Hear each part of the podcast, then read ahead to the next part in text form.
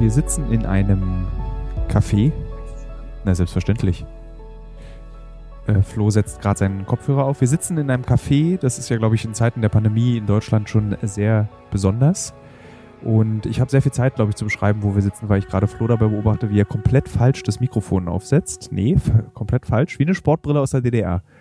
Nee. Und ähm, sind in der Stadt Mariupol, die sich am Asowschen Meer befindet, in der Ukraine. Und so ziemlich alles ist schiefgegangen hier. Was schiefgehen kann. Wir sind nämlich zum zweiten Mal hier wieder mit dem Versuch, äh, 48 Stunden an der Front zu verbringen, ähm, zu der Volksrepublik Donetsk befindlichen Front. Aber leider wurde, natürlich leider wurde vor genau einer Woche ein Mann in den Frontgräben erschossen, was dazu führte, dass die Sicherheitslage sich erschwert hat und wir heute dorthin gefahren sind und unsere Schuhe schlammig gemacht haben, an der Front vorbeigelaufen sind, kurz ein Interview geführt haben und dann sind wir wieder zurückgefahren. Haben aber, und das ist das Wichtige, also Flo, Michael Theos, der auch mit am Tisch sitzt und sich weigert, mitzumachen, also jetzt hast du das Mikrofon aufgesetzt. Schönen guten Tag, Flo. Schön, dass Hallo. du da bist. Ja, ich, ich habe es geschafft. Ja. So ist wunderschön. Sitzt es? Ja, so ist richtig gut. Und äh, ja, wir sind jetzt in Mariupol gefangen. In dieser Stadt kann man äh, sehr viel machen im Vergleich zu Berlin, weil einfach hier der Lockdown nicht so richtig ernst genommen wird. Äh, beziehungsweise gestern, glaube ich, eingestellt wurde wieder der Lockdown hier in dieser Stadt. Ich bin nicht informiert.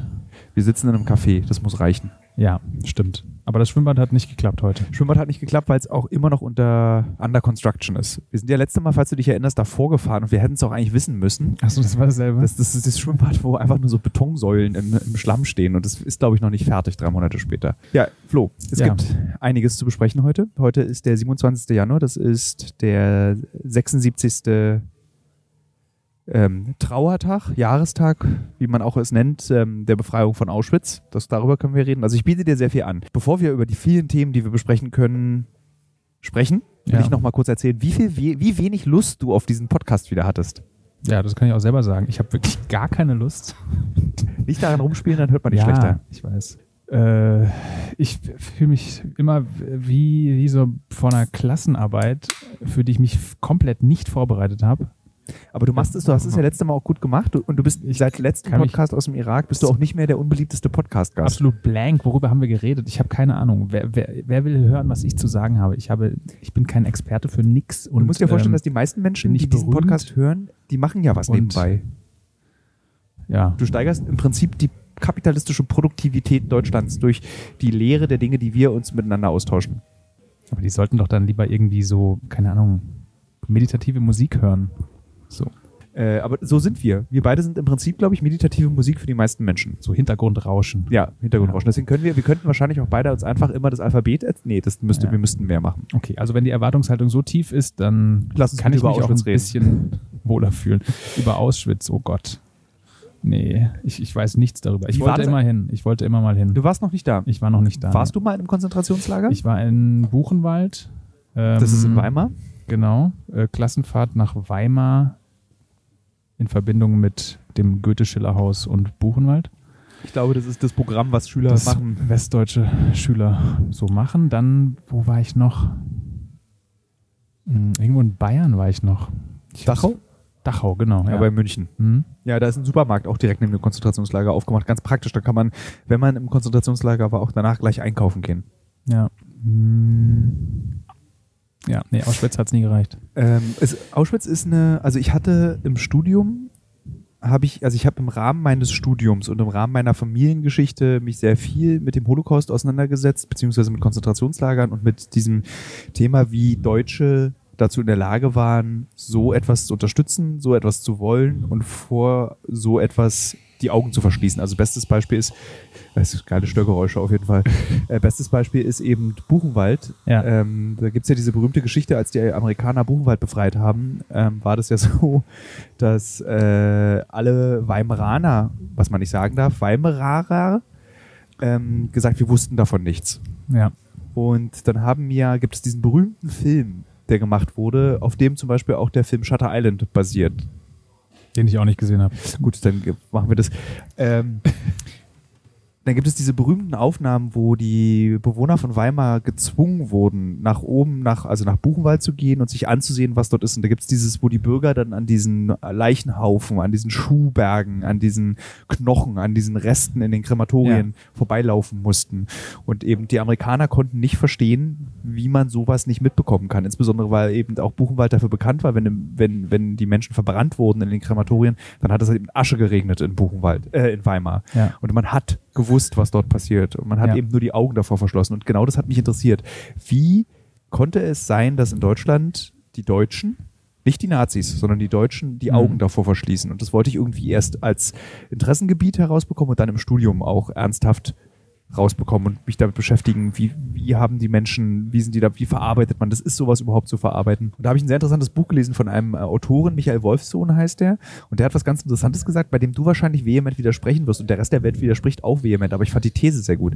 Er sagt, dass Mitteleuropäer, spezifisch Deutsche, dass den Antisemitismus epigenetisch, also über, also dieses Verhalten des Antisemitismus über Generationen mitgegeben haben. Und das ist eine logische Folgerung der Kulturgeschichte Deutschland, dass sie so handeln. Deutsche sind Antisemiten. Punkt. Aus. Das ist der Grund. Da brauchen wir gar nicht weiter forschen. So ist es einfach. Und das also fand ich sehr in seiner Brutalität sehr interessant und auch die Reaktion darauf. Ja. Das kommt jetzt, kommt das jetzt dem Abiturprüfungsgefühl nahe, das so nicht vorbereitet, immer irgendwie so. Ja, so ein bisschen. Ich krieg schon schweißige Hände. Ja. Das ist ein schwieriges Thema. Ähm ich würde der These, glaube ich, erstmal nicht widersprechen. Ähm,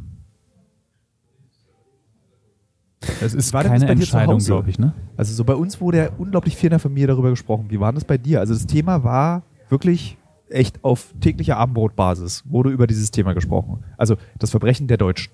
Ja. Puh, wie war das bei mir? Also meine Eltern haben mir auf jeden Fall auch sehr früh schon davon erzählt.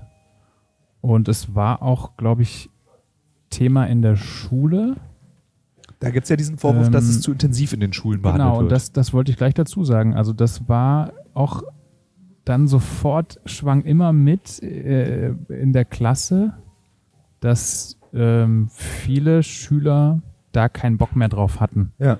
Und gesagt haben, das Thema ist ausgelutscht. Liegt Was haben wir damit zu tun? Und, und dann auch immer dieses Ding, dass man uns irgendeine Schuld nur durch die Behandlung des Themas in die Schuhe schieben will, unserer Generation auch noch. War das so? Weil ich hatte nie das Gefühl, dass die Schulbildung ähm, uns eine Schuld geben will, sondern nur eine Verantwortung übermitteln möchte. Also ich weiß noch, glaube ich, dass ich äh, einer in der Klasse war mit der Meinung, dass wir tatsächlich, dass uns, dass es eine, so eine Art Kollektivschuld auch gibt und dass mhm. wir immer noch Verantwortung haben. Und die meisten aber, glaube ich, fühl, fühlten sich da ein bisschen angegriffen. Es ist tatsächlich, also ich habe äh, die Diskussion wie du, ich war ähnlich in der Schule und habe gesagt, so ich finde, die unsere Schuld ist die Verantwortung.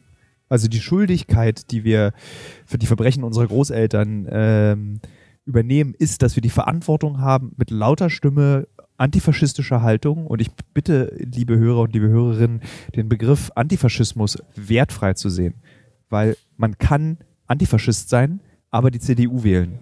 Das vergessen, glaube ich, die meisten Leute nur, weil ich glaube, in der aktuellen, im 21. Jahrhundert ist es so ein bisschen so, dass Antifaschist automatisch irgendwie bedeutet, G-Klasse Mercedes in Neukölln anzuzünden. Das ist aber falsch. Antifaschismus heißt einfach, man ist gegen Faschismus. Und ähm, ich empfinde mich als Antifaschist. Und deswegen war, fand ich so, das ist die antifaschistische Pflicht von uns, zu, wirklich laut einzustehen dafür, dass sowas nicht nochmal passiert. Ich glaube, dass die Hörerinnen und Hörer des Podcasts, die die Folgen aus der, um die Zeit herum, als der äh, Rechtsradikal-Film kam, da habe ich ja viele Spezialfolgen gemacht, da habe ich das auch nochmal genauer erklärt, also und auch mit Gregor Gysi darüber gesprochen. Also wer Lust hat, kann in diese Folgen mal reinhören. Ich hoffe nur, dass diese Störgeräusche, also ich höre sie ja auf dem Kopfhörer nicht so intensiv, aber ich hoffe, dass diese Störgeräusche für die meisten Hörer erträglich sind. Ja, da macht jemand heiße Milch, Milchschaum. Also du, du warst auch der Meinung in der Schule und bist du dafür aufgestanden oder war das ungewöhnlich? Weil ich glaube, die Leute haben mit dieser Schulddebatte in der Schule wurde geführt, weil sie keinen Bock hatten, sich mit dem Thema auseinanderzusetzen. Mm. Also so war das war mein Eindruck in meiner Schule, dass die Leute, die gesagt haben, oh, ich bin nicht schuld, bedeutete eigentlich, was ja auch richtig ist, de facto. Es bedeutete aber, können wir was anderes machen. Ja kann du bist heute echt ein Knochen. Also bis ja, heute, heute bist ich bin auch wirklich müde und das Thema hat mich jetzt kalt erwischt. Also ähm, ich kann leider nicht sagen, dass ich da irgendwie groß aktivistisch tätig geworden wäre und ähm, ich erinnere mich auch nur an eine einzige Demo gegen Nazis in meinem Kaff. Also ich komme Ja. aus einer Kleinstadt aus Süddeutschland. Da war, glaube ich, der Republikaner äh, Parteitag in unserer Stadthalle Ja. Und da waren ein paar tausend Leute auf der Straße und da waren wir auch dabei. Mm, Hast du früher, warst du auf linken Demos? Also in Berlin wäre das dann gewesen, die Karl-Rosa-Demo Anfang Januar, also so, wo so Kurden neben Linken, neben Sarah Wagenknecht, neben Gregor Gysi laufen.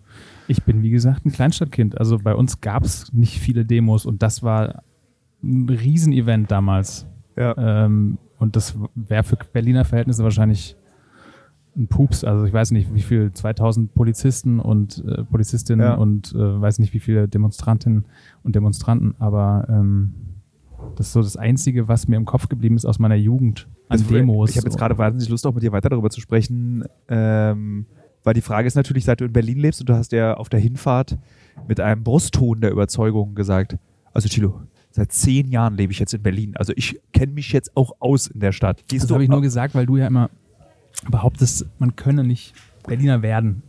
Mikro musst du schon dran lassen an, an Ich einer nur was trinken. Ja. Äh, man kann auch nicht Berliner werden. Es ist äh, ein Ge Geburtsrecht. Ja, Ja. So, so das sagen die Schwaben auch. Wer möchte denn Schwabe werden? Na, es gibt viele Leute, die da hinziehen. Werden? Meine Eltern zum Beispiel. Wo kommen die denn eigentlich ursprünglich her? Aus Niedersachsen. Wo ist denn das? Das Hannover ist ist Niedersachsen, Um ne? Hannover rum, ja. nee, um Stimmt. Hamburg rum. Das ist auch Niedersachsen? Nee, Hamburg ist ein eigenes. Ist das nicht Schleswig-Holstein, was um Hamburg drum ist? Ja, also Hamburg liegt in Niedersachsen. Eine kleine Insel. Oh Gott. Stimmt, Schleswig-Holstein ist das da oben, dieser Zipfel zu Dänemark, ne? Ja. Gut, dass ich Journalist geworden bin. Also ich betone ja auch immer wieder, dass ich durch all die journalistischen Aufnahmeprüfungen an diesen äh, journalistischen, an diesen Schreibschulen durchgefallen wäre. So, besonders bei Deutschland. So Bundesländer, nee, Aber die sind auch hart, die Tests, ne? die sind super hart. Wie heißt dieser Springer-Test? Nee, was? Nee, der Springer, ich glaube, bei Springer musst du nur irgendjemanden kennen, um auf diese Journalistenschule zu kommen. Okay.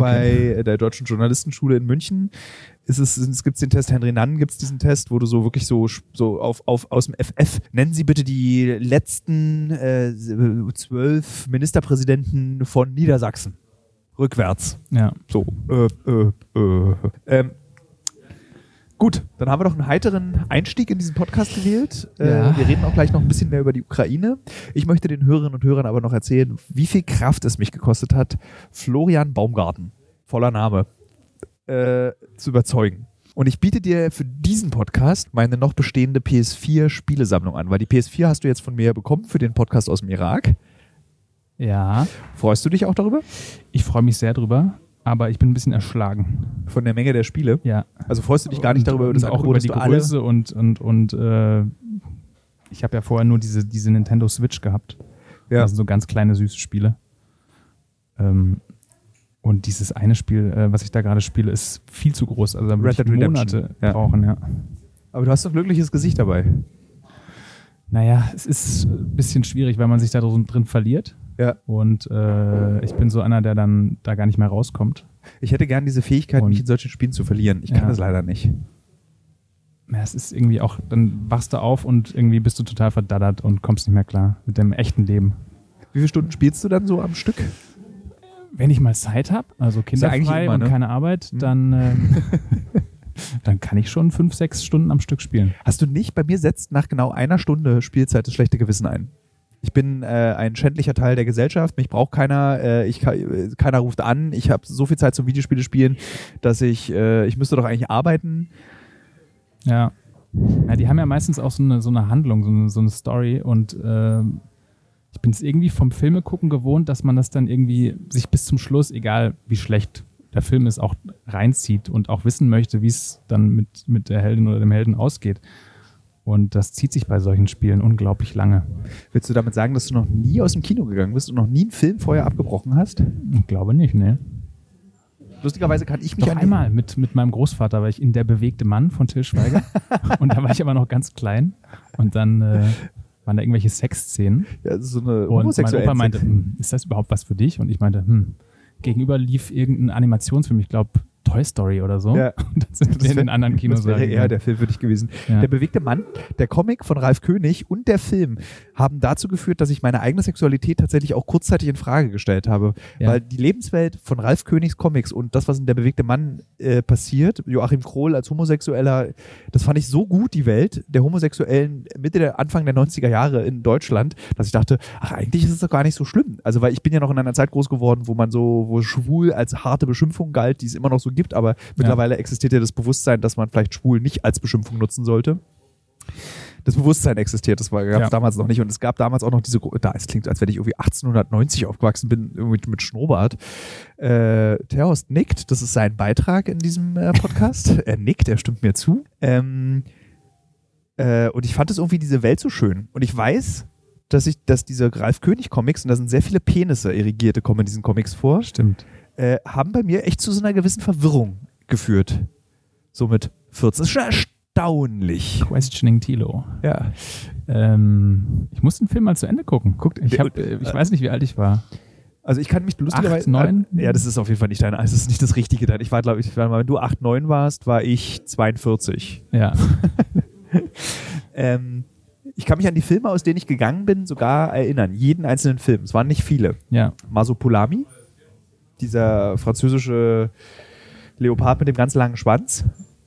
Ja. Ähm, ich bin rausgegangen bei Nekromantik, der lief damals im Kino Intimes, dieser Jörg, ist es Jörg Buttgereit? Ah, ja, ja. Dieser deutsche Stimmt. Dieser, mhm. nekrophilen Film, das war Ja. mir einfach zu hart, das, kon- damit konnte ich nichts anfangen. Das war mir einfach, das ist ja so Westberlin, 80er Jahre, ultra düster, schwarz-weiß. Eine Frau hat Sex mit einer Leiche, in der sie, wo sie, und das ist dann so Kunst. Der, der Ja. Film wird ja auch im MoMA gezeigt, also weil der so einen hohen künstlerischen Anspruch hat. Für mich war das aber einfach nur ekelhafte Scheiße. Und deswegen, ich wollte, ich wollte mein Gehirn gar nicht damit belasten und bin dann deswegen aus diesem Film gegangen. Ähnlich ging es mir bei dem Film Human Centipede, Mm, dieser.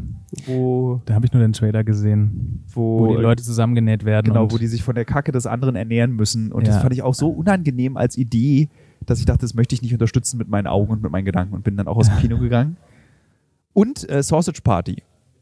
So ein Animationsfilm, der vor vier oder fünf Jahren kam, wo so auf den, und den ich dann auch noch auf Deutsch synchronisiert gesehen habe, wo dann so irgendwelche YouTuber die Stimmen sprechen und das war so, das ging nicht. Und ich gehe sehr gerne in die Sneak, äh, Previews. Sneak Previews und da kommt ja zu 90% Schrott.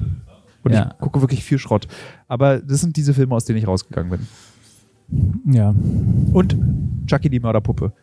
Den ich, ich weiß nicht, ob ich diese Geschichte schon mal im Podcast erzählt habe, den ich mit meiner Oma 1996 in New York geguckt habe oder 97. Und ich wollte unbedingt einen Horrorfilm gucken, der ab 18 ist. Ich aber 16 war zu dem Zeitpunkt. Habe meine Oma gebeten, die Karten zu kaufen, weil das geht ja in den USA, dass Erwachsene für dann Kinder für Erwachsenenfilme diese Karte kaufen. Und der Film war ultra brutal und dann habe ich mich so geschämt vor meiner Oma, die eiskalt neben mir saß, sich diese Splatter-Szenen angeguckt habe und bat dann meine Oma, komm, wir gehen wieder raus und spazieren noch ein bisschen in Times Square entlang, weil mir das so unangenehm ist, dass ich sowas gucken wollte und meine Oma denkt, was ist denn das für ein Enkel? Und daraufhin sagte ich folgenden Satz zu meiner Oma, Oma, äh, das ist mir zu brutal. Ach, Tilo, im Zweiten Weltkrieg, da habe ich schlimmere Sachen gesehen. Das ist ja nicht echt. Und dann hätte man den Film noch zu Ende gucken, haben wir aber nicht gemacht. Aber ich glaube, die Geschichte habe ich schon mal erzählt, die Anekdote hier im Ich habe Podcast. es nie gehört. Cool, du warst mit deiner Oma in New York. Ja, 1996 und 1997. Und wir dürfen nicht vergessen, die Hörerinnen und Hörer dieses Podcasts wissen es bereits. Meine Oma war, jetzt ist sie ja leider tot, eine Stalinistin. Aber trotzdem wollte sie mit ihrer goldenen Visakarte einkaufen gehen in New York. Eigentlich bist du ja meine Oma. Du bist ja genauso ambivalent. Stalinist bin ich nicht. Nee, aber du bist so äh, Vegetarier, der dann im Ausland das Fleisch von meinem Teller weg isst, wenn ich es nicht aufgegessen habe. Was haben denn Vegetarier mit Stalin zu tun? Nichts, aber du, es ist eine Ideologie. Vegetarismus ist eine Ideologie, So wie du sie vertrittst. weil ich kein, ich versuche niemanden mehr zu belehren. Das habe ich lang aufgegeben. Aber du hast es getan. Ähm, ich habe früher ein bisschen darüber diskutiert, ja, bis ich festgestellt habe, das bringt überhaupt nichts. Man Nee. macht sich nur Feinde. Ja. Und das, seitdem Stimmt, das, ich nehme das Ich- zurück. Es ist keine rede Vegetarismus. nicht mehr darüber, was über die, über in den, auf den Tellern der anderen liegt. Äh, Manchmal rege ich mich drüber auf, wenn Leute ihren Teller nicht aufessen. Wir führen ja seit äh, jetzt dieser, auf dieser gesamten Reise durch die Ukraine, die jetzt seit vier Tagen läuft, folgende Diskussion. Als Vorwarnung, liebe Hörer, liebe Hörerinnen. Ich habe lange überlegt, also eigentlich nur ganz kurz, ob wir darüber in diesem Podcast sprechen sollten. Ich möchte mir ein Auto kaufen. Und Flo, Michael Theos, der hier still mit am Tisch sitzt, ist für diesen Autokauf. Er spricht sich dafür, er sagt, mach doch.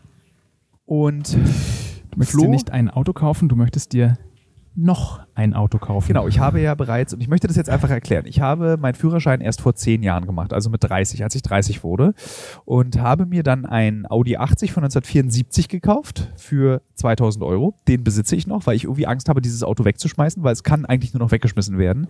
Und irgendwann Mitte der, vor fünf Jahren, habe ich mir äh, in, einer, in einem Leichtsinn, und ich betone auch nochmal den Preis, denn ich würde mir niemals einen Porsche kaufen, niemals würde ich das tun, habe ich mir einen Porsche gekauft.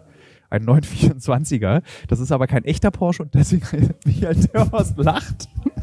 äh, es ist kein echter Porsche. Also alle Menschen, die diesen Podcast hören und das äh, denken, äh, Tilo ist durchgedreht und kauft sich teure Autos. Also ich habe in meinem gesamten Leben wirklich nicht viel Geld für Autos ausgegeben, nämlich insgesamt 5000 Euro. Ich fahre beide Autos auch regelmäßig und immer noch. Ähm, da ich als Berliner aber gar kein Auto eigentlich brauche, ist es einfach nur für meine Brandenburger Tagesausflüge ist dieses Auto. Ich krass, ich, ich weiß nicht, ob das eine gute Idee war, darüber im Podcast zu reden. Das ist mir ganz unangenehm. Also ich will nochmal betonen, einen alten Schrotti-Audi, ganz alt, 40, über 40 Jahre alt und einen ganz alten unter Porsche-Fans als Audi bezeichneten Porsche, weil der ist nämlich nur die Hülle ist ein Porsche, der Motor und alles ist, irgend, ist ein Audi-Motor. Deswegen war der auch genauso billig. Habe ich den Preis schon gesagt? Krass, rechtfertig, rechtfertig. Ja, ja. Du besitzt zwei Autos. Genau, ich besitze zwei Autos jetzt ist mir aufgefallen, ich werde ja in zwei Monaten 40. Auch mutig. Das kann man ruhig sagen, finde ja? ich. Ja. Ah, okay. äh, Habe ich ja überhaupt keine Scham. Warte mal, du findest es genauso mutig zu sagen, man wird 40? Auch mutig. Ähm, und ich habe das Bedürfnis nach einem bequemen Auto. Ich sehe aber nicht ein, für ein Auto 40.000 Euro auszugeben oder 30.000 Euro oder 20.000 Euro. Ich sehe es einfach nicht ein. Ich sehe auch nicht ein, für ein, ein, Auto zu leasen. Das verstehe ich noch weniger. Warum man irgendwie für 500 Euro im Monat ein Auto liest oder für 300 Euro oder für 200 Euro und dann gehört einem das am Ende nicht mal. Und ich habe mich für einen Kindheitstraum entschieden. Ich wollte als Kind als Bürger der Deutschen Demokratischen Republik selbstverständlich ein Lada Niva haben. Mir ist jetzt allerdings aufgefallen, dass der Lada Niva auch eine Art Trend geworden ist in der Bundesrepublik Deutschland. Viele besitzen jetzt einen Lada Niva und ich habe mich heute früh entschieden, mir zum 40. Geburtstag einen Lada Niva zu gönnen. Jetzt du, Flo. Ähm, für mich war dieser, dieses, für mich sind Automarken völlig egal. Ich ja. kenne mich gar nicht aus und Lada Niva habe ich, glaube ich, auch Wenn letztes, letztes Jahr zum ersten Mal gehört, diesen Begriff überhaupt. Weil Michael ähm, Theaus, der hier am Tisch sitzt, sich auch einkaufen wollte. Ja, ich, ich halte nichts davon, sich überhaupt noch Autos zu kaufen. Vor allem keine äh, Autos, die auf Erdölbasis irgendwie sich fortbewegen. Das stimmt auch. Aber ich habe dann, ich habe im letzten Jahr dann also in der Überlegung, mir ein Auto zu kaufen bzw. zu leasen, bin ich die Elektroautos durchgegangen und ich wollte wirklich gerne ein Elektroauto haben. Und die Infrastruktur in Brandenburg ist noch furchtbar. Und ich überlege immer, müsste ich dann eigentlich so ein Early Adopter sein, wie viele ja. andere auch, um dass es eben besser wird. Und ist wahrscheinlich auch nicht nachhaltig, sich ein E-Auto zu kaufen. Wahrscheinlich, aber die, du willst einen neuen Lada Niva kaufen, ne? Das ist ein gebrauchter Lada Niva. Ah ja. Naja, Secondhand kaufen geht ja. So, und ist immer noch besser als ein neues E-Auto wahrscheinlich. Und der kostet auch sehr wenig Geld äh, und ähm, ich möchte endlich einen Fünftürer haben. Das war eigentlich mein Traum. Diesen Lada Niva gibt es nämlich auch als Fünftürer und ich möchte endlich, wenn ich einsteige und zwei weitere Menschen reisen mit mir und wir beide werden zum Beispiel ja wieder dieses Jahr auch zusammen privat verreisen, ich will nicht ich will endlich, dass jemand hinten einsteigen kann. Und ich möchte gerne ja. auch mehr Gepäck endlich in ein Auto reinbekommen. Und ich wollte mir kein neues Auto kaufen, ich wollte mir ein gebrauchtes Auto kaufen.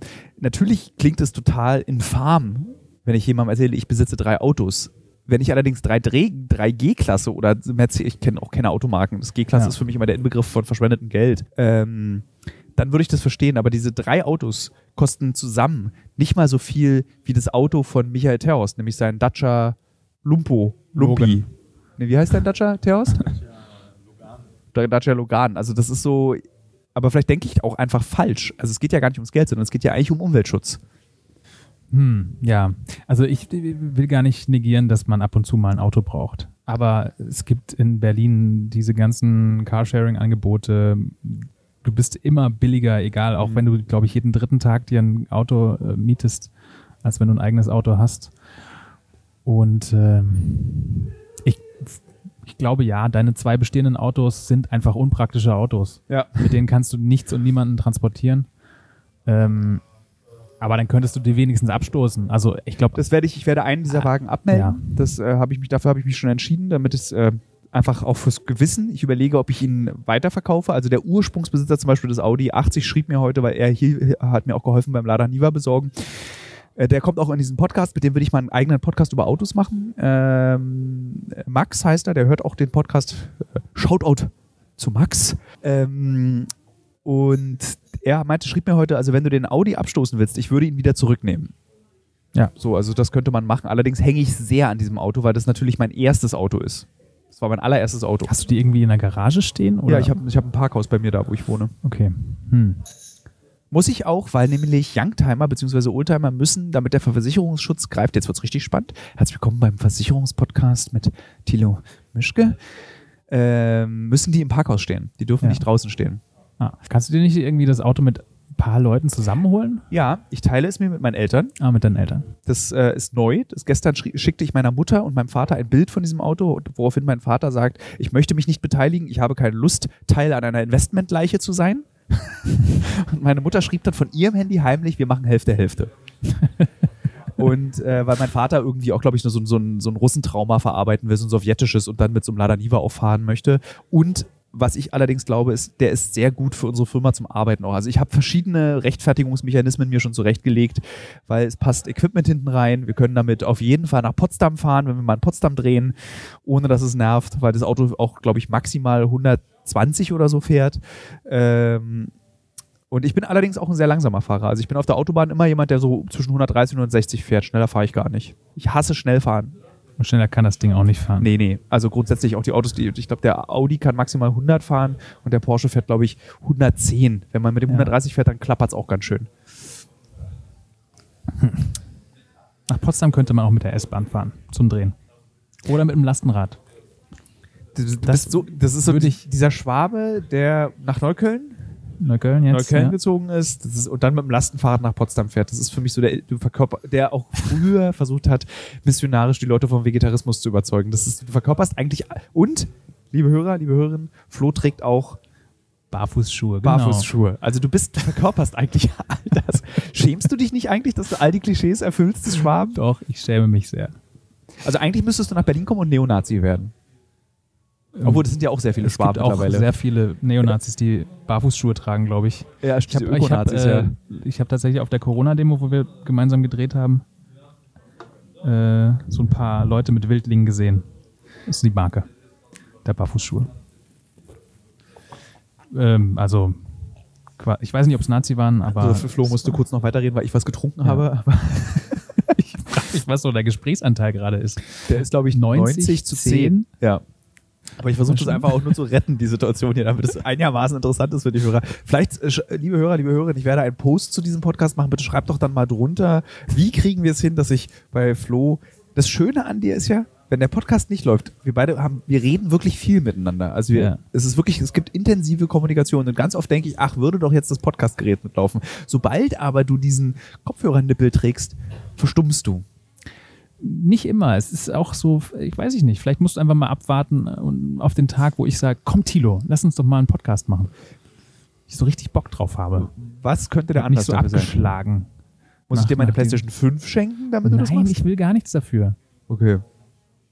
Das ist ganz traurig, ne? Das ist der- der Junge in der Klasse, der seine Freunde kauft mit, mit, mit so Geschenken. Ich habe Haribo dabei. ähm, was ist eigentlich aus deinen Ukraine-Ambitionen geworden? Das würde mich mal interessieren, weil beim letzten Mal Ukraine warst du ja sehr ambitioniert im Erlernen der Sprache. Jetzt hast, äh, ist so ein bisschen ausgedünnt, ich das Gefühl. Ja, irgendwie, äh, ich habe so ein bisschen angefangen, so einen Podcast zu hören ähm, zum ukrainisch Lernen. Der ist eigentlich sehr gut. Äh, allerdings war irgendwie die Lernkurve sehr steil und die Sprache ist auch super, super schwer. Ähm, grammatikalisch wie auch von der Aussprache. Und ähm, ja, irgendwie, gerade habe ich nicht so den, die Motivation, das zu tun, weiter zu lernen. Kommt vielleicht wieder. Ist es nicht mit vielen Dingen, die du im Leben so machst? Badau. Stimmt, aber es liegt vielleicht so ein bisschen jetzt am Winter, bisschen Ja. Depression. Ähm, Ich lasse dich jetzt einfach hängen. Ich will jetzt mal wissen, ob du außerdem sind wir hier in einem Teil der Ukraine, wo kaum ukrainisch gesprochen wird. Sondern nur russisch. Also da, wo ich vorher gearbeitet habe für einen Dokumentarfilm, wurde nur ukrainisch gesprochen. Hier wird fast nur russisch gesprochen. Wir haben ja heute ähm, Westen angezogen. Wir hatten heute Helme an. Wir waren für gefühlt 30 Minuten an der Frontlinie, für die wir, glaube ich, drei Kilometer hin und drei Kilometer zurück laufen mussten, weil es zu schlammig war, um mit dem Auto lang zu fahren. Wie war das heute für dich? Ich hatte jetzt wirklich dieses Gefühl, als wir da diesen ähm, kleinen Weg, der frei liegt in der Sichtachse äh, der Volksrepublik Donetsk, also der, der Schützengräben der Volksrepublik Donetsk, Ja. da hatte ich ein bisschen Schiss. Weil dann irgendwie die Hektik auch groß wurde und die Soldaten um uns rum jetzt aber schnell laufen. Die, die eine, eine, eine Stelle, wo, eine Stelle da, wo ja. wir quasi den Snipern ausgesetzt waren. Ja. Äh, ja, das war, da waren wir ja letztes Mal auch schon, ne? Aber wir sind, glaube ich, nicht da runtergelaufen, ne? Ja, Wir sollten da nur nicht um die Ecke gehen beim letzten Mal, kann ich mich erinnern. Ja es ist alles irgendwie, man, man spürt den Konflikt halt nicht so ganz, ne? Weil die da seit Jahren auf den, in den gleichen Stellungen ja. sitzen und wir haben halt auch tagsüber wird nicht geschossen anscheinend. Ist alles ruhig. Wir haben nichts mitgekriegt.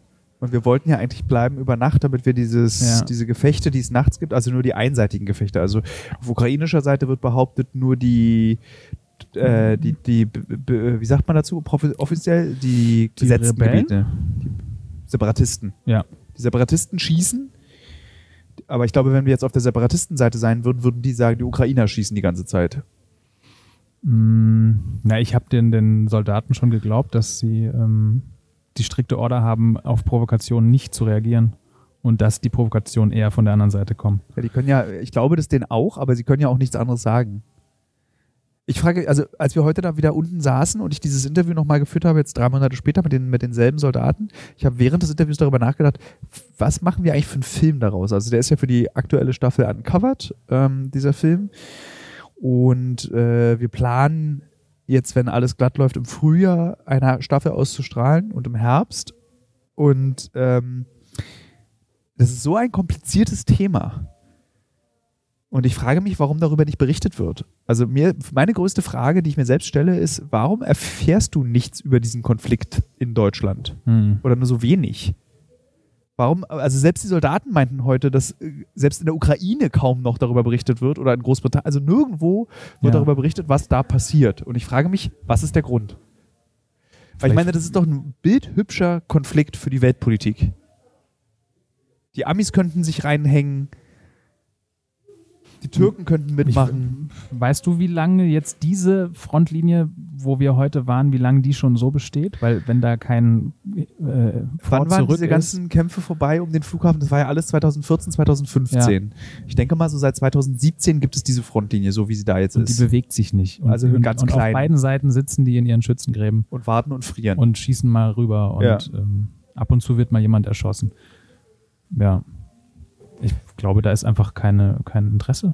ja, aber ich guck mal, wenn Ich wir jetzt zum Beispiel, äh, ich hatte das Gefühl, ich höre mehr über die Streitigkeiten zwischen Äthiopien und Sudan oder zwischen Somalia und Kenia oder zwischen, äh, wenn in, in, in, in, in, Niger, in Nigeria, wenn in Nigeria die, die Boko Haram wieder ausrasten. Also du hast, das ist mir bewusster als Konflikt, als weltweiter Konflikt, als der Ukraine-Konflikt. Ja. Und das sind ja noch bizarrere Konflikte. Also dieses Boko Haram-Ding, was in West- und Mittelafrika abgeht, versteht ja, ist ja total schwer nachzuvollziehen. Da werden dann irgendwie so 400 Schüler entführt. Ja, also hier wurde ja vor drei Tagen jemand, ein Soldat erschossen. Letzte Woche oder letzte ja. Woche. Ist, weiß ich nicht. Also ist vielleicht einfach keine Schlagzeile für unsere Aber das für musst du dir vorstellen, weil das ist Medien. ein Soldat, der ja, also die Ukraine möchte gerne zur EU, möchte zur Europäischen Union dazugehören und sie ist Anwärter, um äh, ein Mitgliedstaat zu werden. Und das wäre so, als würde in Polen ein polnischer Soldat erschossen werden. Und keiner würde darüber berichten. Ja, warte mal. Also ich glaube, das ist eben noch der große Unterschied, dass für uns Ukrainer eben keine Europäer sind. Wie ist denn das für dich? Also deine Nähe zur Ukraine ist höher als meine Nähe zur Ukraine. Ähm, Es ist, gibt also- nimmst du die Ukrainer als Europäer wahr? Ja, zumindest, also ähm, ich habe einen sehr guten Freund, mit dem ich ähm, viel gearbeitet habe. Und ähm, für mich ist vor allem der Teil, in dem ich mich bewegt habe, also der Westen, ähm, Euro Europa, ja. Und ich glaube, es gibt auch äh, irgendwie, es gibt hier, glaube ich, mehrere Mittelpunkte des europäischen Kontinents und einer liegt irgendwo in, in der Ukraine. Ist auch noch eine Cola? Ja, gerne noch eine Cola. Two, Danke. please. Ach so, ja, ist auch gut. Sollen wir auch Russisch bestellen? Äh, ja. Два Coca-Cola, пожалуйста. Две? Два? Две? Две. Две Две. Coca-Cola, пожалуйста. Also die Ukrainer, die ich kenne, sind sehr Ja. pro-europäisch eingestellt und haben auch ähm, Europä also eine große Leidenschaft zu Europa dazuzugehören. Was ich Und, ganz äh, faszinierend finde an der Ukraine ist, was, äh, was ganz erstaunlich ist an der Ukraine, ist, dass du diese ganzen abgefuckten Städte, also du verlässt Kiew und Kiew ist ja eigentlich eine sehr schöne Stadt und dann bist du hier, so zum Beispiel Mariupol ist offiziell, würde ich sagen, äh, so ein Höllenloch. Wenn, die, wenn der Schornstein der Stahlfabrik, die ungefähr so groß ist wie Hannover, äh, sch- sch- falsch steht, ist die ganze Stadt stinkt und ist unter so einem sehr giftigen Nebel begraben. Aber das Ja, Faszinierende diese ist dann, Fabrik ist schrecklich, aber ich meine, wir sitzen hier gerade in einem sehr das schönen ich, das wollte ich gerade sagen. Café, dass, oder? Du hast dann in diesen ganzen kleinen, auch in Poltava, diese Stadt, in der wir auf den Zwischenstopp gemacht haben, du hast dann so lauter immer so hübsche Hipster-Cafés mitten in der Ukraine. ja. Und ähm, oder wir finden es einfach schön, weil wir so darben nach Cafés durch Berlin. Also mir fehlen Cafés in Berlin im Übrigen sehr. Wegen des Lockdowns. Wegen des Lockdowns, ja. Na, ich bin eher nicht so oft in Cafés, aber das ist schon, fühlt sich krass an. Ja. Ich weiß auch gar nicht, also ob es moralisch richtig ist, das zu nutzen, das Angebot. Jetzt ist es ja gerade leer. Ja. Und es geht ja nur um den. Das ist ja, ich hatte am Anfang der Reise, ich finde es gerade sehr angenehm, mit dir zu reden im Übrigen. Ich hoffe, dass es den Hörerinnen und Hörern auch so geht, dass sie Spaß oder Freude haben, uns beiden zuzuhören. Am Anfang der Reise saßen wir ja zu dritt dann in einem sehr vollen Flugzeug und dann stellte ich mir auch die Frage, Also ich, eigentlich stellte ich dir die Frage, ob es richtig wäre, und somit jetzt ist das Gespräch umgeschlagen in nicht mehr angenehm. Auch, Ja, aber stimmt ja, ich stimme dir zu. Ist, ist es richtig, dass wir für unsere Arbeit, für diese Geschichte in der Ukraine uns fortbewegen? Und für wirklich jetzt, jetzt. zu diesem Zeitpunkt. Ja. Und ich bin mir nicht ganz sicher, ob das... Ich auch nicht. Also äh, bei, Face, äh, bei Instagram war es dann so, dass viele Leute dem zugestimmt haben. Die haben gesagt, es ist richtig, dass ihr das macht, es muss gemacht werden. Und wir als Konsumenten wollen ja auch weiter informiert werden, was passiert in der Welt. Und irgendjemand muss es ja machen. Allerdings ge- genau jetzt bei diesem Thema, bei diesem völlig festgefahrenen, eingefrorenen Konflikt, wo ja nichts passiert. Wir waren ja jetzt zum zweiten Mal in der gleichen Stellung mit den gleichen Soldaten. Und außer dass diese Soldaten noch ausgelaugter, noch müder sind und dass das Wetter noch schlechter ist, ist nichts passiert. Gar nichts. Ja. Ähm, und wir könnten wahrscheinlich auch in drei Monaten hier wieder hinfahren drei- zwei und Jahren, genau ja. das gleiche Gespräch führen durch den genau gleichen Matsch latschen. Ähm, das ist ja jetzt kein, kein tagesaktuelles Thema, was irgendwie, ähm, wo es wichtig ist, Ja. sofort hinzufahren und sofort zu berichten.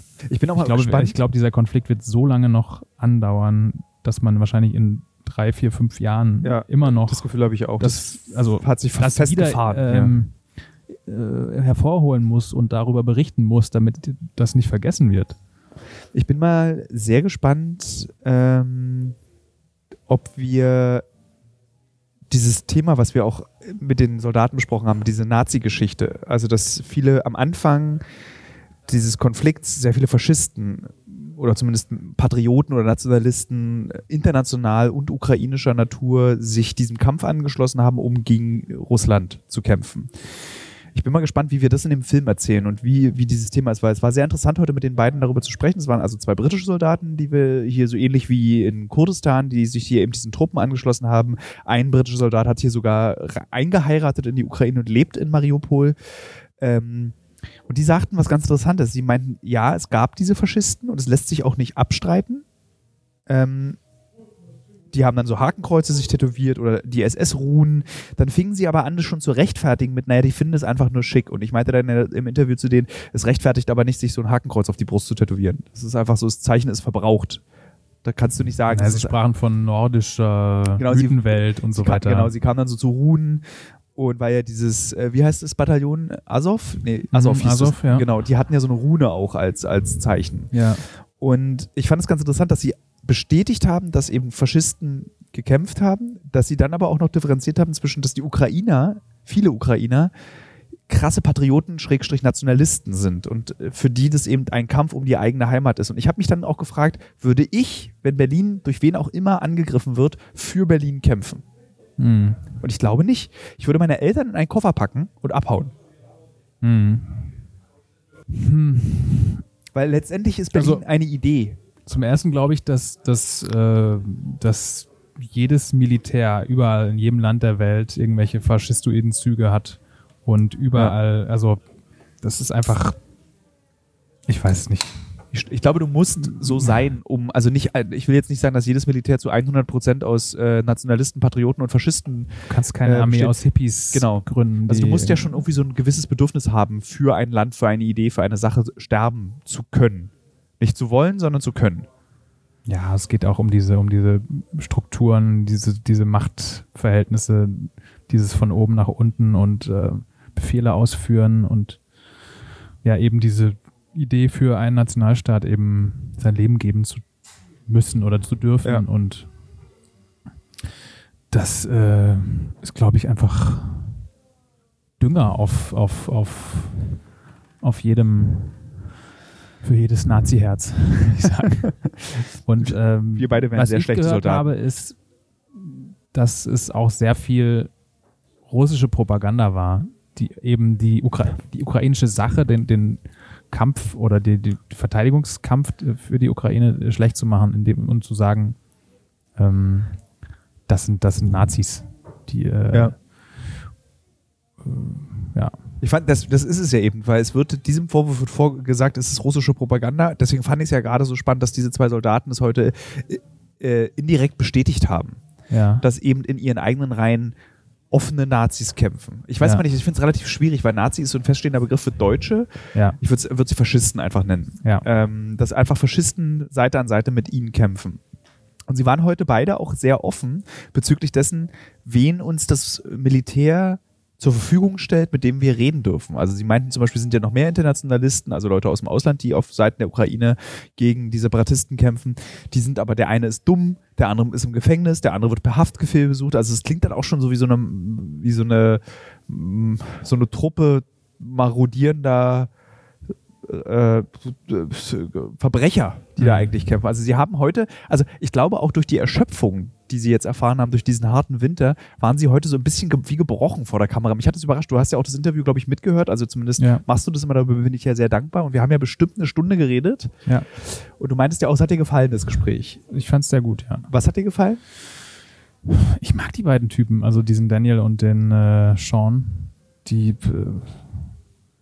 also auch die, also, also du hast diesen bisschen älteren Typen, der irgendwie, ähm, ja, der hier eine Frau gefunden hat, der irgendwie so so Sinn in seinem Leben gefunden hat, der ähm, sagt, ich, ja, ich kämpfe hier, weil ich hier wohne, weil das auch meine Sache geworden ist, weil ich Ukrainer geworden bin. Und dann hast du eben diesen, diesen jüngeren Typen mit den Tattoos, der irgendwie noch voll auf der Suche ist äh, Ja. nach, nach, nach einem Sinn im Leben. Und äh, beides eigentlich sehr sympathische Typen. Was mich so überrascht ist, dass sie eben so differenziert über diesen Krieg erzählen. Also zum Beispiel auch, dass Daniel sagt, es ist, also, weil ich meinte auch in dem Interview heute zu Ihnen, wie, wie kann es sein, dass ich als Journalist davon ausgehe, dass es kein Schwarz und Weiß gibt? Also für mich ist es ein Fakt, dass es nicht einen grundsätzlich Bösen und einen grundsätzlich Guten in einem Konflikt gibt. Und woraufhin dann eben Sean erzählte, ja, ich kämpfe hier für mein Haus, ich kämpfe für meine Frau, ich kämpfe für meine, meine neue Heimat in Mariupol. Und Daniel eben sagt, du hast recht. Es ist so, der Russe ist nicht immer der Böse. Es ist, ka- es ist falsch zu sagen, der, der, die, Sowjetunion, Entschuldigung bitte, äh, äh, die, äh, Russland ist der, der Aggressor, der Schlechte in diesem Konflikt. Das funktioniert nicht. Und er erzählte dann eben auch, er, Daniel hat auch in Syrien gekämpft und er erzählte dann eben auch, wie, wie dankbar er den ähm, russischen Streitkräften in Syrien war. Ja. Und äh, das ist halt so, es ist, Ja, wobei, also für, in, in, äh, nach allem, was ich gehört habe, ich bin nicht besonders gut informiert, aber für mich ist, ist die Sache eigentlich auch klar. Russland ist der Aggressor in dieser Sache. ja, Ähm, also das war kein zustimmendes Ja, sondern nur ein Ja. zuhörendes Ja. okay, ähm, weil es ist, ist so, also allein der Abschuss dieser Passagiermaschine, dass da russische Waffen und russische Soldaten und Offiziere verwickelt waren, die jetzt nach Russland äh, äh, geflohen sind oder da irgendwie beschützt werden vom Regime. Die Annektierung der Krim. Ähm, es ist bewiesen, dass, dass russische Soldaten verdeckt in der Ukraine operiert haben Ja. und Also den ne, ist Separatisten zum Beispiel. äh, geholfen haben mit Militär und allem. Das ist, das ist ein, das ist ein völkerrechtswidriger Akt. Das ist ähm, kennst du den Angriff Anspruch auf die Russlands? Also kennst du, also was, warum sind, ist Russland überhaupt hier? Also was ist ihr Anspruch? Sie sagen ja, das gehört uns. Katharina die Große hat, glaube ich, mal die Krim verschenkt. Ja. Und will, jetzt will Russland die Ja. sich zurückholen. Also ist Oder es. haben sie es gemacht, genau. Ja. Ja, dann auch dieser, ich bin leider kein Experte. Es gibt so einen Gründungsmythos äh, Russlands von zwei Brüdern Die an so Zitzen von so einem Wolf so gesaugt Zitzen haben. von Wolf gesaugt haben, genau. Moskau Äh, heißt eigentlich Rom. Und äh, das war anscheinend äh, in Kiew und äh, ich glaube, in, für, die, für das russische Verständnis ist die Ukraine mindestens bis Kiew, also bis zur Hälfte eigentlich Russland. Ja. Und ähm, es ist eigentlich nur Aufgabe, dieses, dieses, diese Landschaft, dieses Gebiet zurückzuholen in den heimatlichen in Ich finde das auch sehr interessant. Russlands. Wenn du dann zum Beispiel auch mal die Geschichte des Zweiten Weltkriegs guckst und welche Rolle die Ukraine im Zweiten Weltkrieg spielt und wie sie sich gegen Russland gestellt hat und äh, kollaboriert hat mit den Deutschen. Ähm, wir erinnern uns an die grausame Geschichte der Schlucht von Babin Yar. Ähm, haben wir, glaube ich, im letzten Podcast drüber gesprochen. Das ist, ähm, ich glaube, eins der grausamsten Pogrome. Also alle Pogrome in Deutschland und in Europa waren grausam, aber da haben sie sich nochmal überboten. Das ist so eine Schlucht und da haben sie innerhalb von 24 Stunden, ähm, ich glaube, 30.000 ukrainische Juden einfach erschossen und in diese Schlucht gestoßen. Mhm. Ich gucke nochmal die Zahl, du musst kurz reden. Ich glaube, es waren um die 30.000 äh, ukrainische Juden. Babin, ja. Babiyar. Und äh, da gibt es auch im Übrigen ein sehr, sehr gutes Buch zu diesem Thema. Das ist, äh, heißt Babin Yar. Und da kann man das, also da kannst du sehen, wie die ukrainische Bevölkerung einfach mitgemacht hat. Ja. Und äh, da gibt es diese, ich war 2008 das erste Mal privat in der Ukraine. Ich bin mit einem Freund in den Zug gestiegen nach Kiew, Ja. weil es gibt einen Zug von Berlin-Lichtenberg nach Kiew und wir wollten das einfach machen. Und dann habe ich diese Schlucht von äh, Babin Yar gesucht in der Nähe von Kiew und du findest die auch. Und da steht halt so eine ganz kleine Plakette. Ja. Also was in Deutschland, äh, mit der Erinnerungskultur, die Deutschland hat, wäre das ein Ort, ein ganz wichtiger Ort, um zu zeigen, Leute, hier ist das Grauen passiert, ihr dürft, müsst verhindern. Ja. Da ist ganz unwichtig und das, die größte Sorge der Kiewer war, da eine U-Bahn lang zu bauen. Mhm. So, das, darum ging's. Und das fand ich, hat mich sehr fasziniert, wie die Ukraine mit ihrer eigenen Geschichte umgegangen ist. Und ich war auch mal in Budapest, das hat mich auch fasziniert. Da gab es dann so ein äh, Helden der Stadt Museum und da standen halt so ganz viele, waren dann auch so Helden der Stadt, irgendwelche SS-Leute. Mhm. So, also wie anders mit der Geschichte umgegangen wird, wenn du nicht das Tätervolk bist, sondern nur das ko kollaborierende Volk. Na, ich glaube, es kommt auch immer so ein bisschen auf drauf an, um welchen Genozid es geht. Also zum Beispiel den deutschen Genozid an den äh, Herero, der wird ja auch totgeschwiegen und nicht anerkannt. Das finde ich Das, was wir äh, in Afrika gemacht haben. Und Woran liegt es? Also ich kenne ihn aus dem Geschichtsunterricht, ich kenne ihn aus Gesprächen mit meinem Vater. Ist es zu weit weg?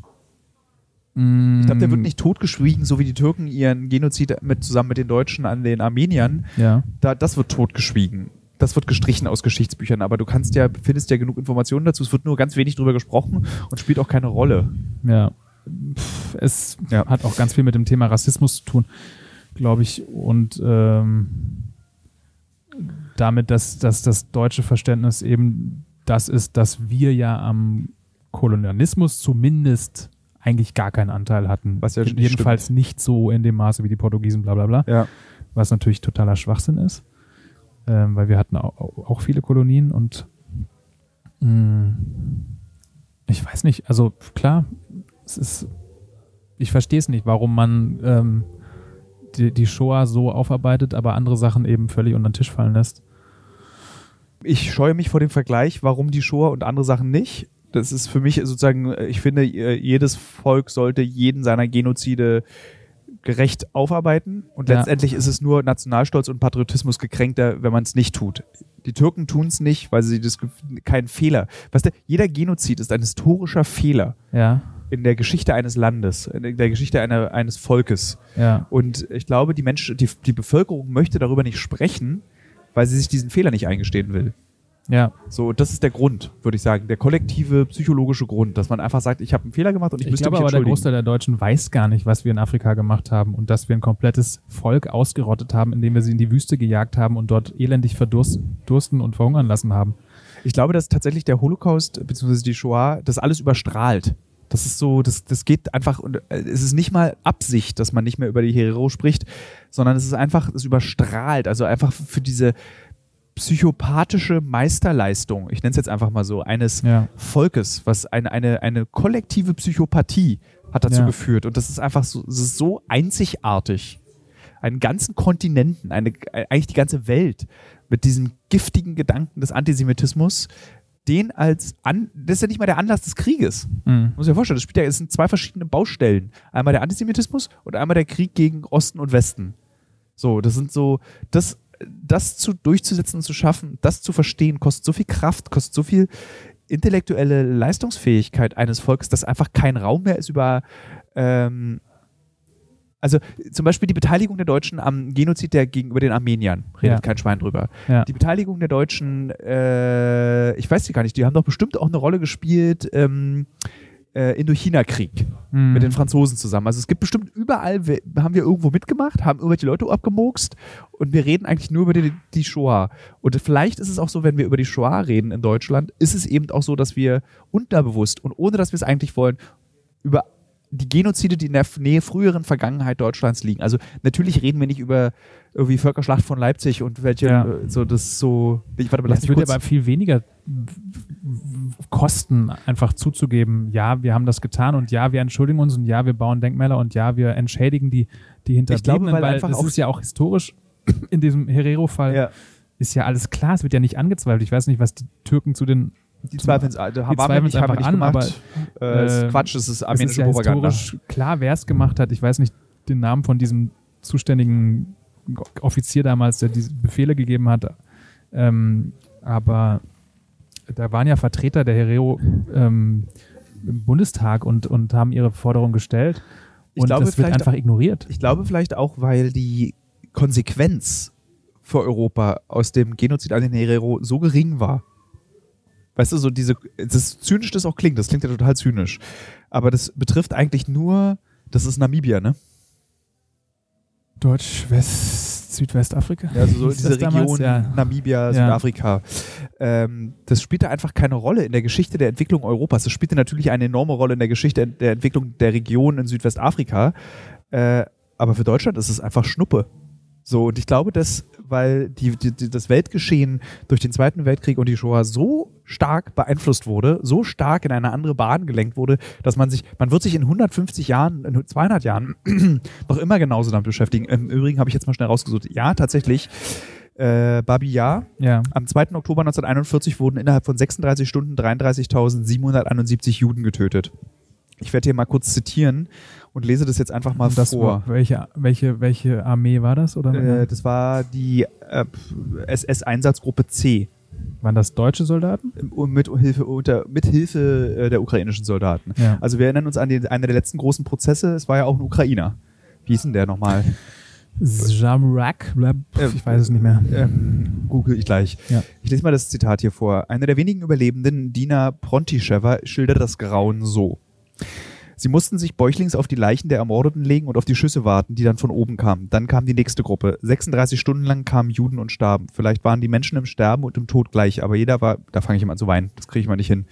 Aber jeder war anders bis zum letzten Moment. Jeder hatte andere Gedanken und Vorahnungen, bis alles klar war und dann wurde alles schwarz. Manche Menschen starben mit dem Gedanken an andere, wie die Mutter der schönen 15-jährigen Sarah, die bat, gemeinsam mit ihrer Tochter erschossen zu werden. Hier war selbst zum Schluss noch eine Sorge. Wenn sie sah, wie ihre Tochter erschossen wurde, würde sie nicht mehr sehen, wie sie vergewaltigt wurde. Eine nackte Mutter verbrachte ihre letzten Augenblicke damit, ihrem Säugling die Brust zu geben.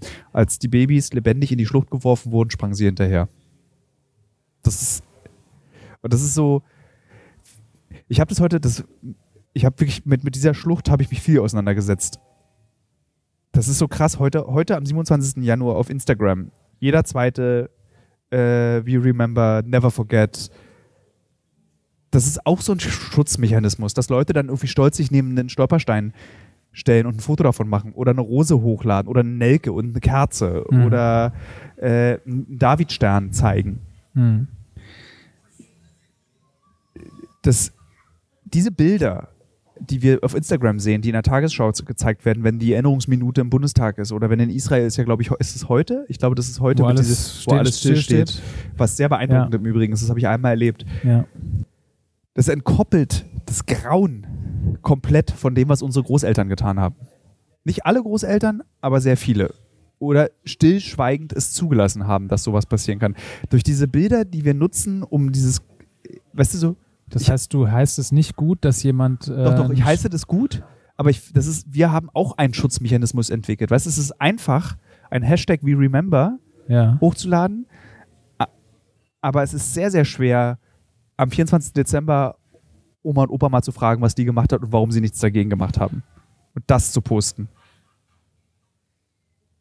Weißt du, weil du diese ganzen, auch die Stolpersteine, ich bin ein großer Fan der Stolpersteine in Deutschland. Ich finde Fan, ja. in Anführungsstrichen. Also ich finde das ganz toll, weil wirklich das jedes Mal auch bei mir funktioniert, daran erinnert zu werden, okay, ja. hier wurden Verbrechen begangen und zwar vor 70 Jahren, beziehungsweise 76 Jahren.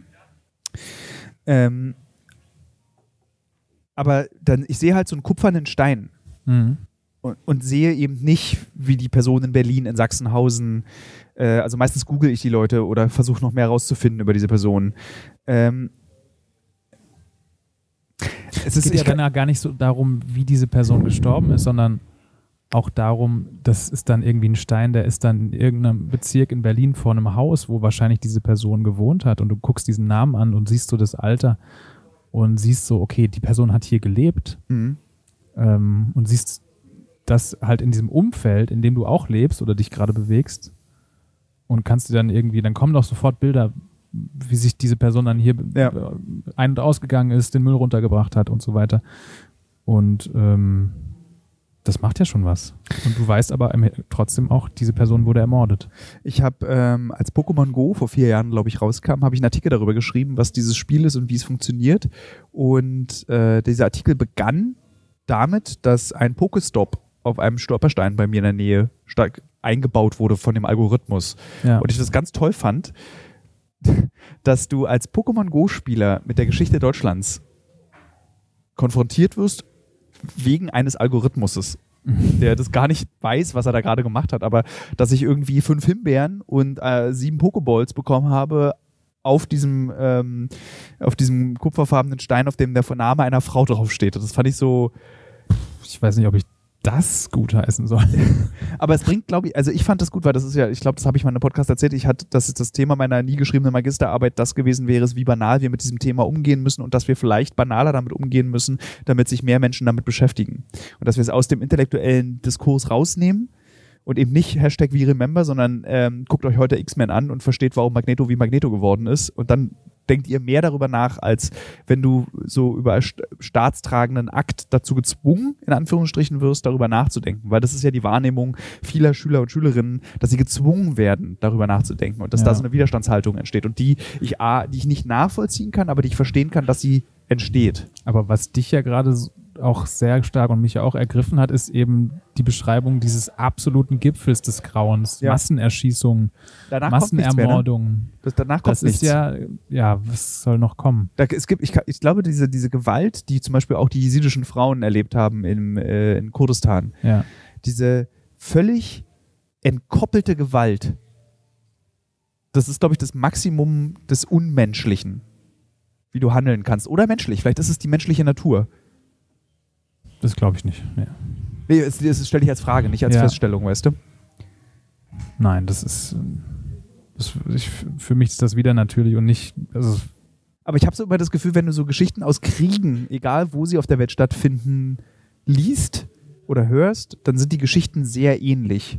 Also der Holocaust ist unvergleichbar. Also es gab nie wieder und hoffentlich wird es nie wieder so etwas geben, solche so eine industrielle Ermordung von Menschen. Aber was die Einzelschicksale betrifft, also von Vergewaltigung, ja. ähm, Brandstiftung, äh, Missbrauch, Folter, das ist so irgendwie, das wiederholt sich einfach immer und immer, immer und immer wieder. Ja, aber diese, diese, diese, diese Systema, also das, was eben im Zweiten Weltkrieg passiert ist, das ist schon noch mal eine Steigerung, glaube ich. Ja? Oder? Ich, diese, diese, diese, diese Maschinerie, dieses, dieses. Ich weiß, wie viele Leute waren da in der Schlucht?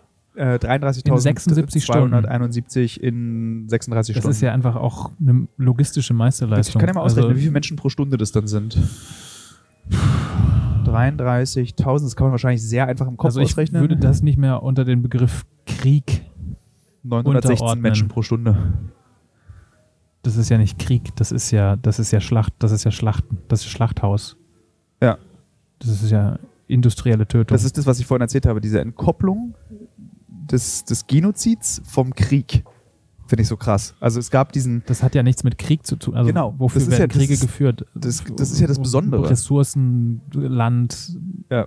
Da geht es ja nur noch um, um, um rassistische Ideologie. Ja, das ist, und ich finde ja, dass das, das Besondere am Zweiten Weltkrieg ist eben, dass du äh, eben den Kriegsstrategen Hitler hattest, der zusammen mit seinem Stab eben die, die Vernichtung des Bolschewiken, die Vernichtung des Kommunismus auf der einen Seite und die Eroberung Europas, um sich gegen diesen äh, Kapitalismus, Imperialismus zu stellen, der aus den USA kommt. Also das ganze Europa zu unterjochen.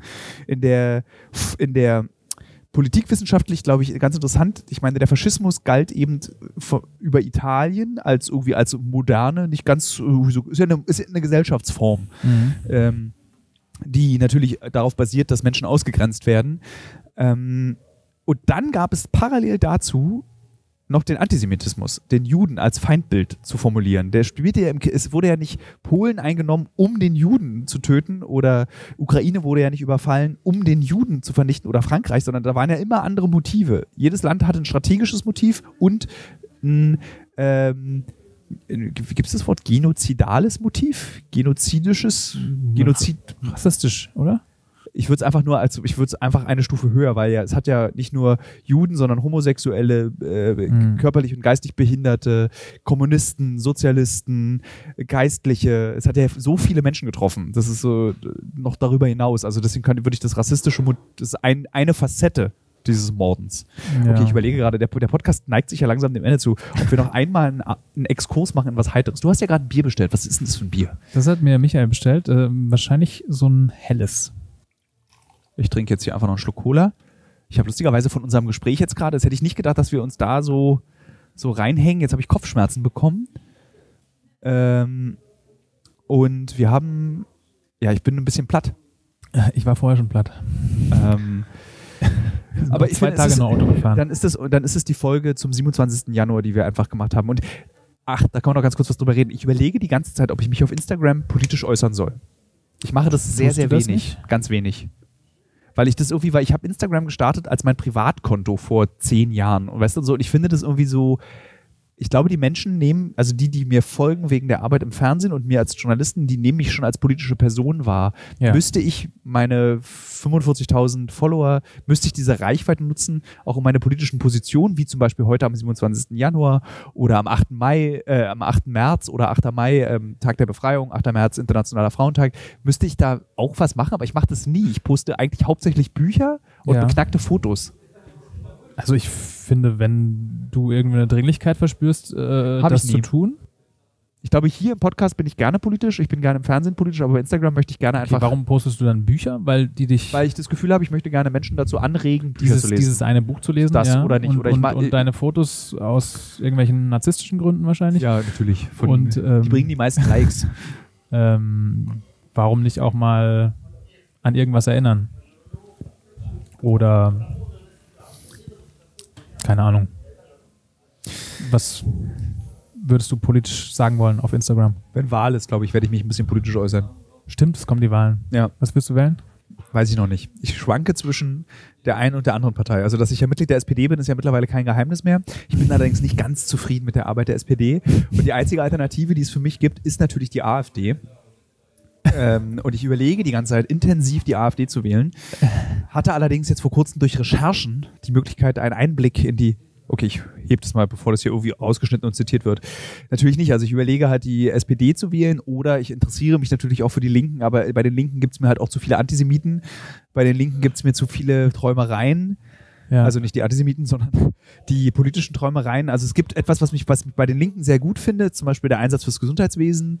Ähm, ich finde sehr viele Ideen der Linken, was eine sozialere und gerechtere Gesellschaft betrifft, gut und Mhm. unterstützenswert. Ich zahle, ich habe das glaube ich auch irgendwann mal in einem Podcast gesagt, ich zahle ja sehr gerne Steuern, auch für Dinge, die gut und wichtig sind für das Land, in dem ich lebe. Ähm, und ich wäre auch bereit, mehr Steuern zu bezahlen. Also ich habe nicht diese FDP-Angst, dass ich irgendwie gerne Porsche fahren möchte und einen alten Audi besitzen will und noch ein drittes Auto. Das wäre mir, das wär mir egal, das will ich gar nicht. nee, aber ich bin halt zum Beispiel so FDP, finde ich in seinem liberalen Ansatz verachtenswert. Ja. Also so, also für mich ist die FDP immer eine Partei, die will, dass man sich nicht anschnallt, weil das ja eine freie bürgerliche Entscheidung ist. CDU kannst du halt, kann ich rauche ich in der Pfeife, also geht halt nicht. Bündnis 90? Ist nicht meine Welt. Die Bündnis 90, die Das Grünen, sind die Barfußträger. äh, nee, sie vertreten Äh, nicht die, also natürlich, und die, das machen die Linken ja auch. Die Linken haben eine, eine ganz starke grüne Agenda, ähm, aber der Preis, also die Grünen sind mir irgendwie, ich verzeihe ihnen Jugoslawien nicht, Mhm. mache ich einfach nicht, das geht nicht und ich verzeihe ihnen auch nicht den Hambacher Forst. Mhm. So, es geht einfach nicht. Ich finde, wenn du eine, Grü- natürlich Macht, Macht, dumm. Stuttgart 21. So, das ist, Ja, ich, krieg's gut. nicht übers, ich krieg's nicht übers Herz und das ist für mich eine Partei, die nicht, die entspricht nicht meinen Werten. Aber wenn man es realistisch sieht, die Linke, selbst eine Linke müsste, wenn Verträge abgeschlossen sind, wie bei Stuttgart 21, zu diesen Verträgen stehen. Sie können nicht irgendwie das Gesetz brechen Ja. und müssen die Scheiße ausbaden, die Vorgängerregierungen eben fabriziert haben. Ich weiß nicht. Ich gucke mir den Valomat an. Ich gucke, ob äh, Die Partei wieder rauskommt. Die Partei kann man auch nicht mehr wählen. Irgendwie hat der Der ist Nico Semsrott ausgestiegen, weil weil, der, wie heißt der?